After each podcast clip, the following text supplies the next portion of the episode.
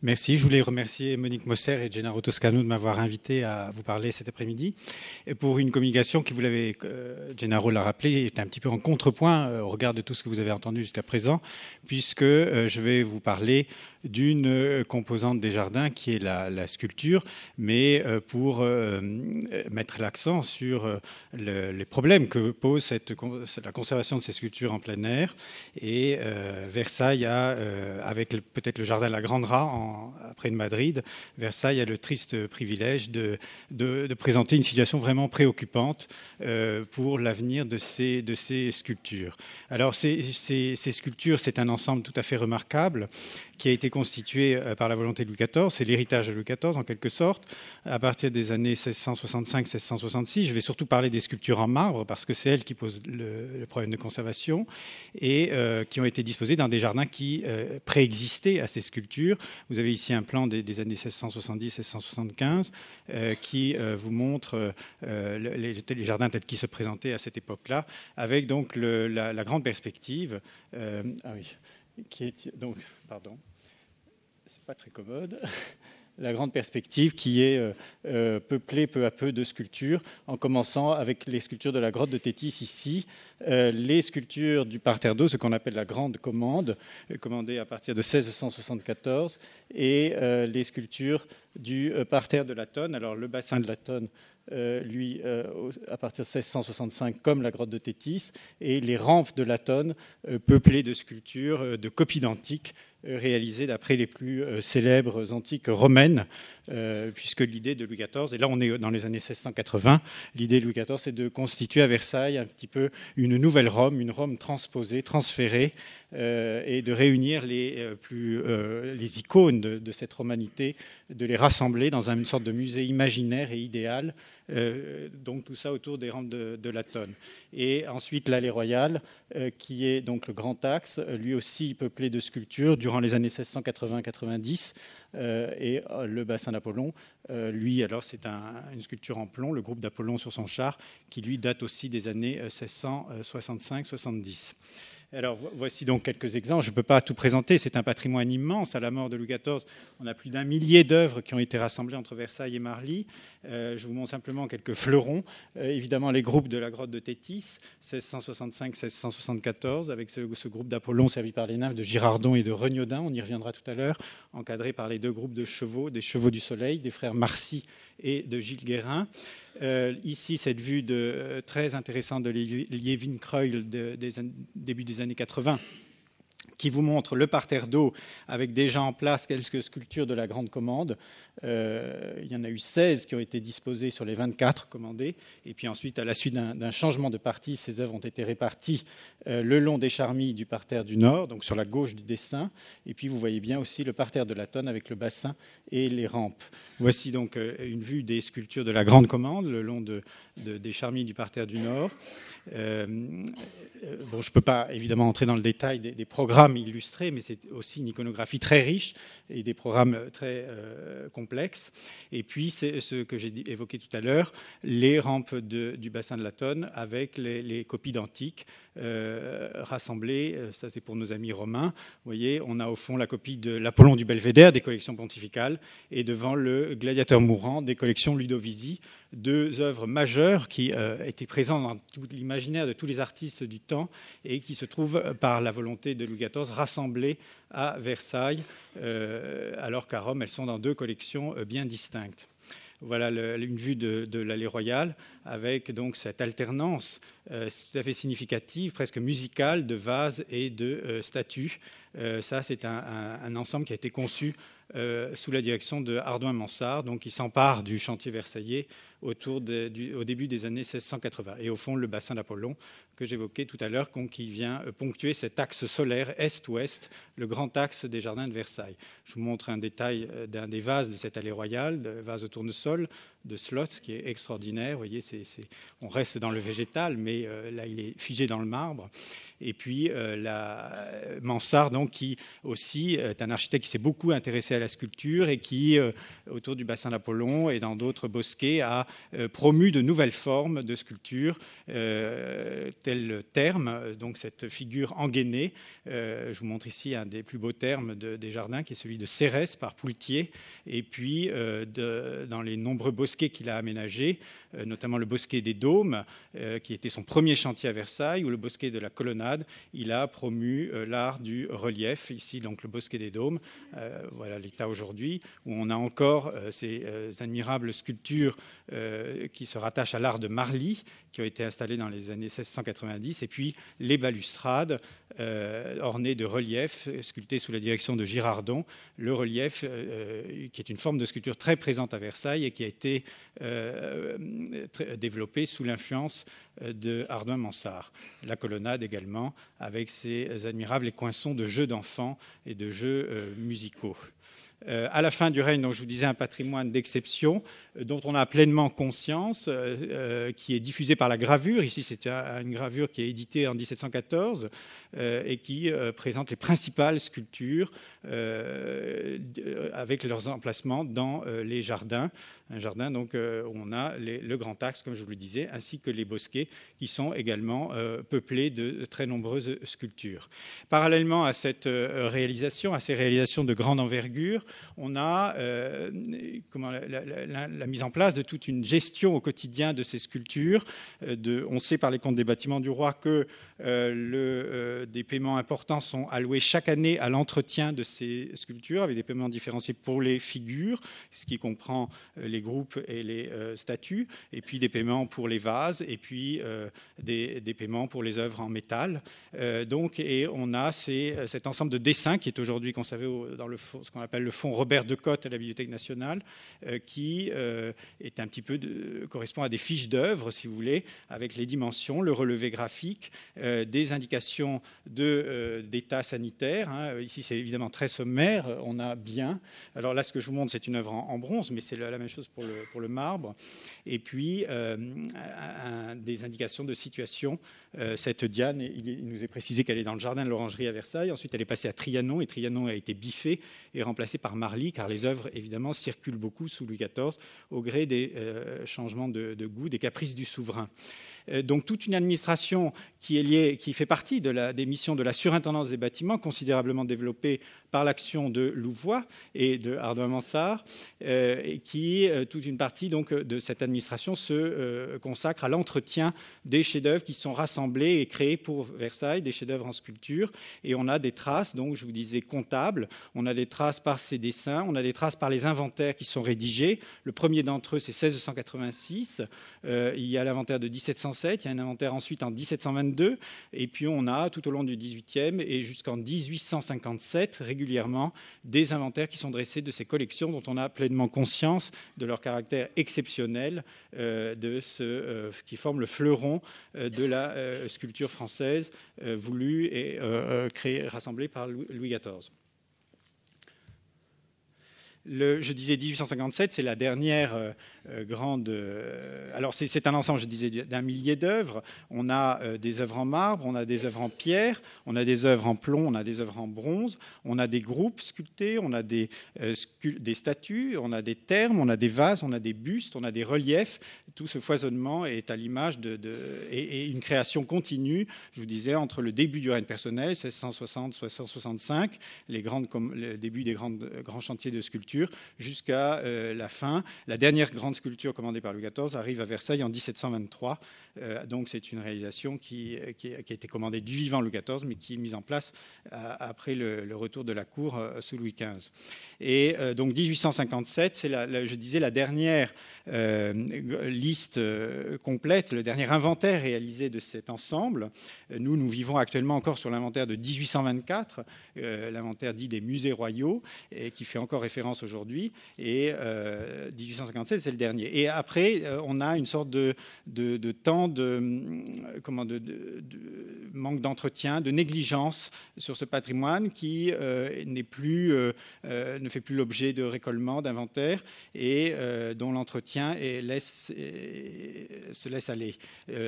pour preuve, cette photo du début du XXe siècle, qui vous montre donc une des statues de la Grande Commande, c'est le caractère du colérique de Houzeau, qui, vous le voyez, est recouvert de micro-organismes qu'on a laissés s'implanter sur le marbre.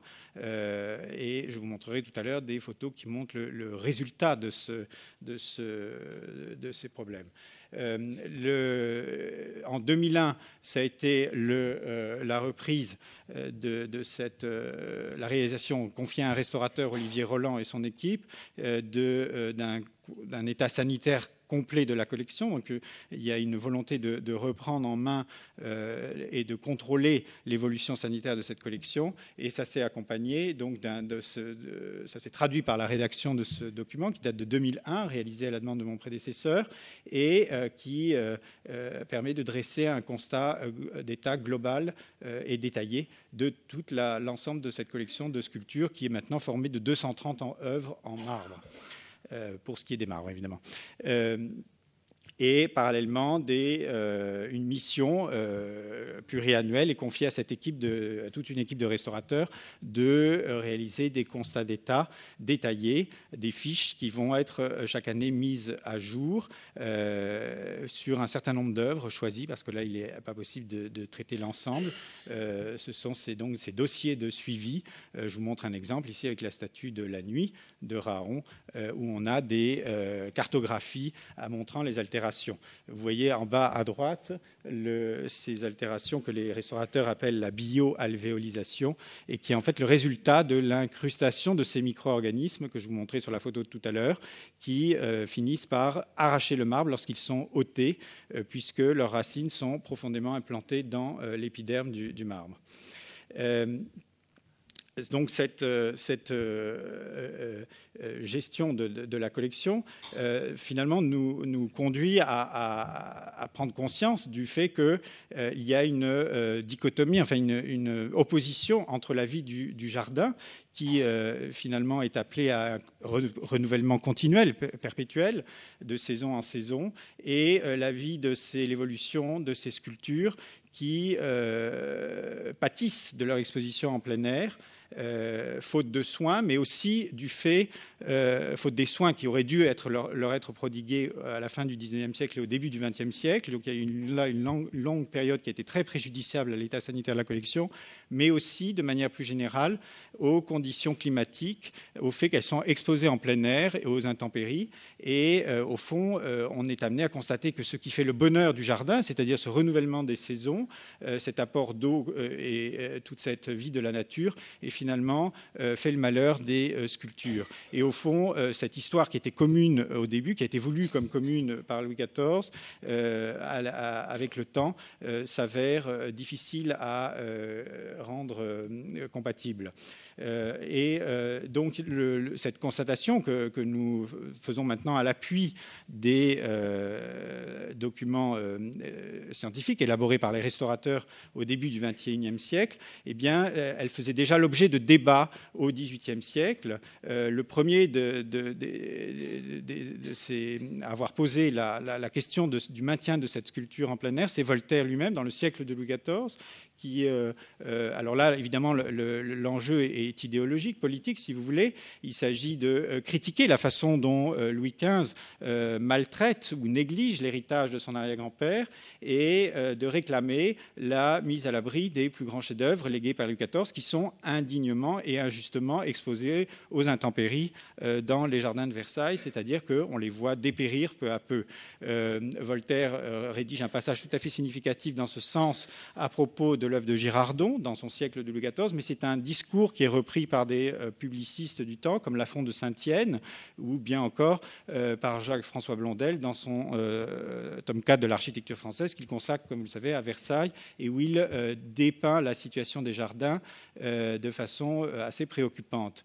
la réponse du pouvoir royal est sans équivoque, c'est la replantation c'est tout le débat qui accompagne la replantation des jardins à l'orée du règne de Louis XVI en 1775-76.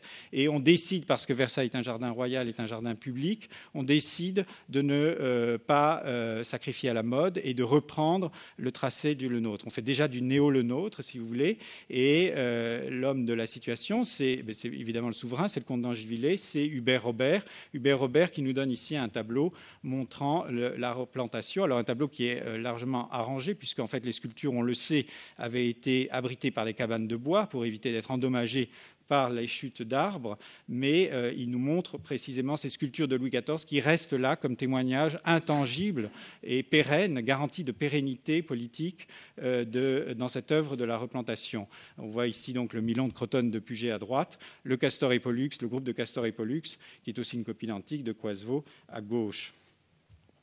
Euh, le débat rebondit euh, sous forme politique aussi à l'époque de la Révolution, au moment où il s'agit de faire de Versailles un musée spécial de l'école française, euh, tandis que le musée central des arts à Paris, le futur musée du Louvre, lui, est voué à l'exposition des chefs-d'œuvre européens. Eh bien, donc Versailles, sanctuaire de l'école française, un des conservateurs de ce premier musée, qui s'appelait Hugues de Lagarde, prévoit de mettre à l'abri, à l'intérieur du château, les sculptures insignes de ces jardins, notamment les groupes de Puget, qui euh, ornait l'entrée de l'allée royale, le Milon de Crotonne dans le salon de la paix, rien que ça, et l'Andromède dans le salon de la guerre en face, de part et d'autre de la grande galerie, galerie des glaces. Vous voyez ce plan ici qui est conservé aux archives des, Yvelines et qui montre ce, projet qui n'a euh, évidemment pas été réalisé faute de moyens, mais qui euh, témoigne de la préoccupation du, personnel scientifique de l'époque à Versailles de mettre à l'abri déjà les plus grands chefs-d'œuvre. En fait, toute tous ces débats qui ont été finalement mis sur la place public par, euh, grâce à Voltaire un petit peu. Tous ces débats aboutissent à quelques mesures au XIXe siècle, mesures sporadiques liées davantage aux appétits prédateurs du musée du Louvre qu'à euh, une véritable politique de mise à l'abri à Versailles et qui s'est traduite par le transfert euh, pour le profit du nouveau département des sculptures, ce qu'on appelait à l'époque la Galerie d'Angoulême, créée dans les années 1820 des groupes de Puget et de quelques autres sculptures. Je vous montre ici le Milan de Crotonne, donc transféré au Louvre, où il est encore aujourd'hui. Euh, donc lui, son transfert date de 1819. L'Andromède, c'est 1850. Euh, et euh, la dernière d'entre elles, il y en a eu d'autres, mais la dernière d'entre elles, c'est 1891. C'est la nymphe à la coquille de Coisevaux. et ce qui est intéressant, c'est que alors que les deux, premiers, les, deux groupes de Puget n'ont pas été remplacés par des copies dans les jardins de Versailles, la nymphe à la coquille, elle, parce que son transfert date de 1891, donc beaucoup plus tardif. Elle est remplacée à Versailles par une copie, ce qui montre qu'à cette époque-là, on a déjà la, notion d'un jardin historique et qu'on ne saurait changer euh, la décoration sculptée. Euh, il faut garder euh, une identité formelle, quand bien même l'œuvre est partie. Euh, donc je, parlais des appétits prédateurs. Euh, néanmoins, ces œuvres ont été euh, sauvées par leur mise à l'abri. Vous voyez le Milon de Crotonne. Et on a aujourd'hui des détails dans l'épiderme du marbre qui, évidemment, si l'œuvre était restée à Versailles, n'existerait plus, ne serait plus perceptible aujourd'hui. Vous voyez la veine qui traverse la gorge du héros ou les griffes du lion qui se fichent dans sa chair car les autres œuvres euh, de cet ensemble, donc je vous dis 230 œuvres en marbre, elles sont restées à l'extérieur, et ce jusqu'au début du... et elles y sont encore aujourd'hui, pour la plupart, euh, et elles souffrent d'année en année des effets de l'érosion. Ici, je vous montre un, détail du groupe de Papyrus et sa mère, qui, euh, en lumière rasante, au coucher du soleil, vous pouvez voir les, stries hein, sur le, visage de l'enfant et de son bras, ces stries qui correspondent à des parties du marbre plus résistantes que euh, le reste de la surface et donc qui euh, témoignent du travail de l'érosion, puisque tout le marbre est donc creusé. L'érosion qui est liée aux, pluies, au vent, au vent chargé de sable, comme le montre cette photo, puisque les allées des jardins sont euh, en sable et que euh, ce sable ne demande qu'à s'envoler et qui vient éroder peu à peu euh, le marbre d'année en année. D'autres manifestations aussi assez préoccupantes, même si elles sont moins générales. C'est, disons, c'est, le phénomène des croûtes noires qu'on observe surtout en milieu urbain, qui est lié à la pollution urbaine, qu'on trouve aussi depuis peu à Versailles, euh, comme euh, ici, je vous remonte ces statues du colérique, où la langue du lion est totalement euh, désagrégée par ces anhydrides sulfureux qui sont liés à la pollution donc, atmosphérique. autre cause d'altération, c'est évidemment le vandalisme, vandalisme intentionnel qui est souvent spectaculaire à Versailles. Ici, c'est la statue de la Fourberie, peinture lurée en 1980, et ou ici la, statue de l'Antinoïs du Belvédère, dont l'a incendié en 2006. Euh, et puis le vandalisme des touristes, le vandalisme qui n'est pas intentionnel, mais qui vient du fait simplement que la, sculpture est accessible euh, et que comme elle est tridimensionnelle, elle invite évidemment le spectateur euh, à entrer en contact avec elle. et ça se traduit par toutes sortes de comportements qui finissent par poser des problèmes. Alors il y a eu à Versailles, je terminerai là-dessus, j'espère que je ne dépasse pas mon temps, il y a eu à Versailles une euh, politique de mise à l'abri. Elle est, venue assez tard, elle a commencé à la fin du 19e siècle. L'idée, je parle trop vite, c'est ça. L'idée était de, euh, mettre à l'abri les, chefs-d'œuvre. Je, vous disais qu'on avait vu ce, projet se manifester sans lendemain sous la Révolution française.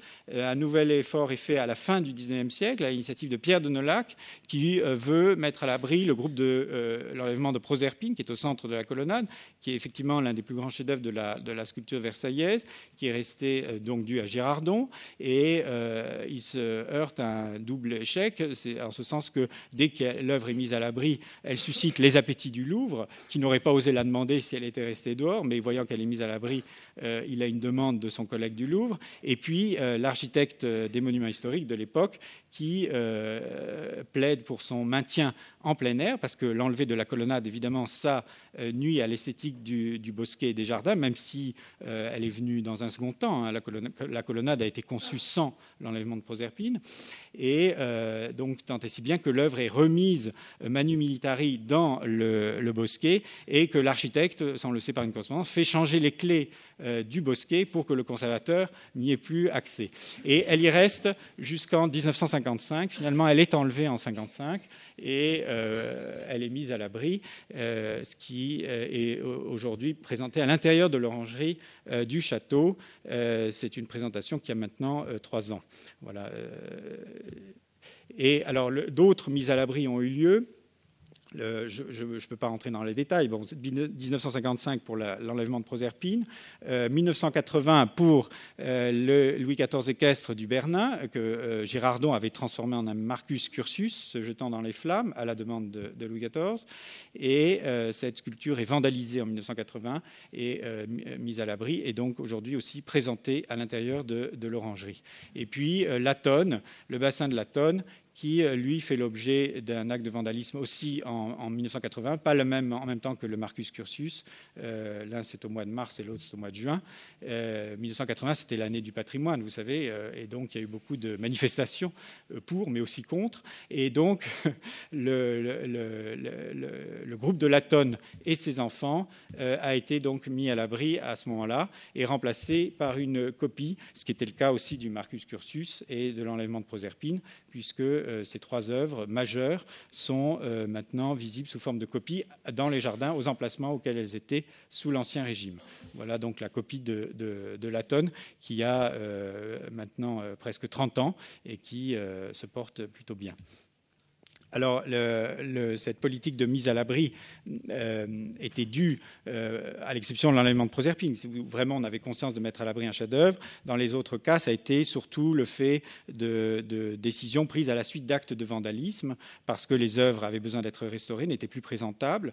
Et euh, en revanche, à, partir de 2008, et grâce à la, faveur finalement de ce chantier de, de restauration du bosquet des Bains d'Apollon, et financé par un mécénat important, celui de la Versailles Foundation, eh bien, on a pu euh, envisager le problème d'une autre manière et se dire qu'il fallait désormais abriter ces chefs-d'œuvre non pas parce qu'ils étaient victimes d'un traumatisme subi, mais parce que, dans un souci de préservation, il fallait les, les, les transmettre aux générations futures, faute de quoi, si on les laissait en place, ils continueraient à se dégrader inexorablement. Le, le bosquet des Apollon, donc c'est les groupes de la grotte de Tétis, hein, que je vous montrais tout à l'heure, avec ce groupe d'Apollon servi par les nymphes de Girardon et Regnaudin, et les chevaux euh, du Soleil, euh, où les altérations étaient aussi très spectaculaires. Je vous montre à nouveau ces, phénomènes de bio-alvéolisation, vandalisme également, avec le, nez d'Apollon qui avait été martelé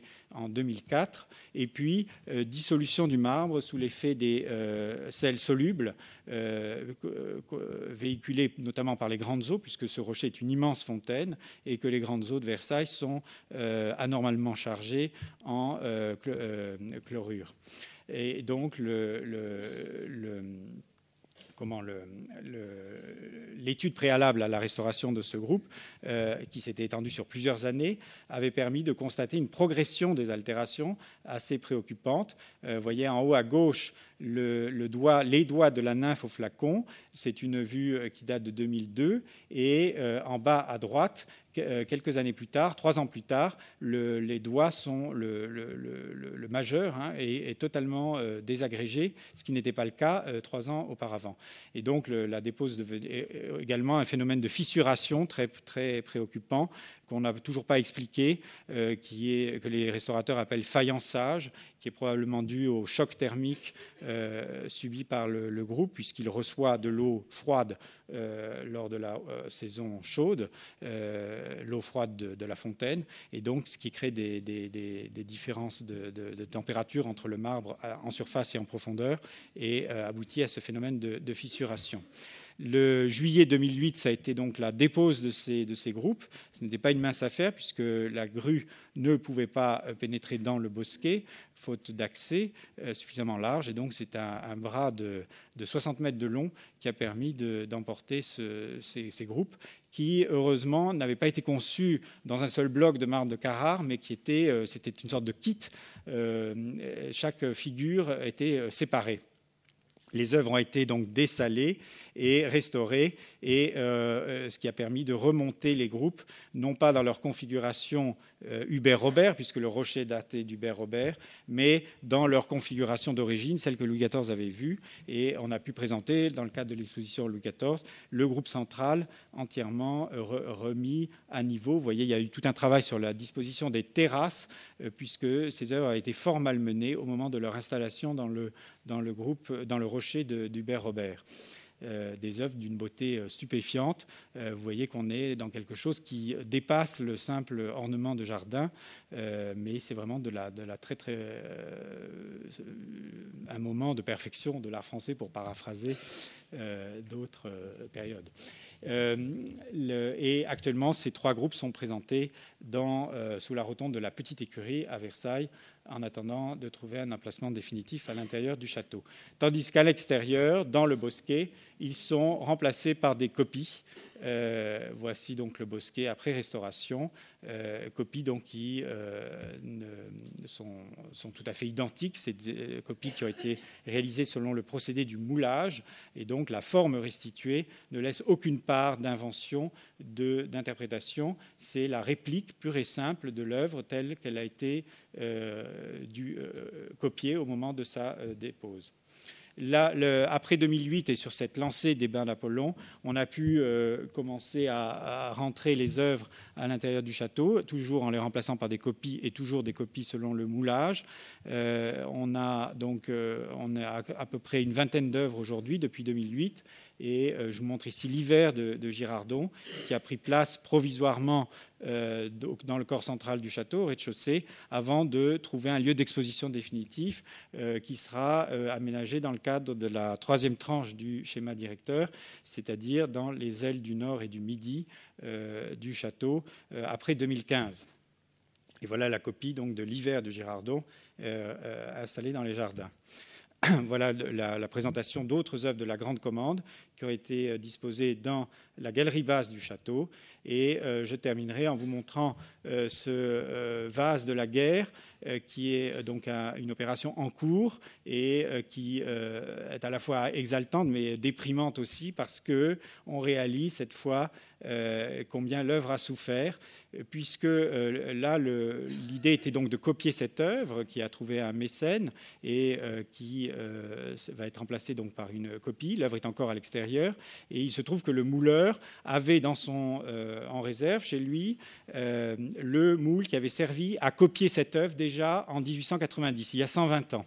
Et donc, plutôt que de refaire une prise d'empreinte, ce qui est toujours dommage pour, enfin, toujours, représente toujours un petit risque pour euh, une œuvre en marbre, surtout lorsqu'elle est érodée, eh bien, on a pris le parti de euh, travailler à partir du moule de 1890. Et donc l'œuvre qui nous est apparvenue, c'est une œuvre euh, dans un état d'il y a 120 ans et qui nous permet de mesurer la, vitesse et la, progression de ces altérations, de cette érosion qui affecte l'ensemble du, patrimoine en marbre de Versailles. Et euh, finalement, euh, je vous disais euh, tout à l'heure qu'il y avait eu un, problème d'entretien de ces sculptures à la fin du 19e siècle et au début du 20e siècle. Et il est probable que à, ce moment-là, les facteurs d'altération se soient aggravés, accélérés, parce qu'il est évident que l'œuvre en 1890 était beaucoup plus proche du moment de sa création, 1685, et que le, parcours depuis en 120 ans et, il y a une accélération de, l'histoire de ces altérations. Vous voyez en haut à gauche donc le détail de ce lion qui symbolise l'Espagne au pied de la France. Euh, en haut, ce n'est plus qu'une masse spongieuse, et en bas, on a encore tous les détails de la, crinière. Idem pour le mascaron qui forme l'anse du, vase, ou bien euh, cette figure du Turc, hein, c'est le vase de la guerre qui euh, symbolise à la fois la, domination de la France sur l'Espagne, mais aussi sur les, les, Turcs qui envahissaient l'Europe de l'Est à l'époque. Et euh, en haut à gauche, on a perte de tous les, détails pratiquement, tandis qu'en bas à droite, vous avez euh, le, modelé d'origine. Également cette figure de la France, qui déjà en 1890 a perdu une partie de son nez, mais on a encore beaucoup de, on apprécie encore la chevelure, la ligne des sourcils, etc. Tandis qu'en euh, 2010, 2011, on n'a plus qu'une masse informe sous le casque. C'est à se demander quelle est l'œuvre la plus authentique. Est-ce que c'est ce marbre de quoi Coisevaux euh, totalement euh, altéré, presque ruiné, euh, ou bien cette copie issue d'un moule de 1890. Voilà, je m'arrête là, mais pour vous dire que vraiment la situation est préoccupante. Merci.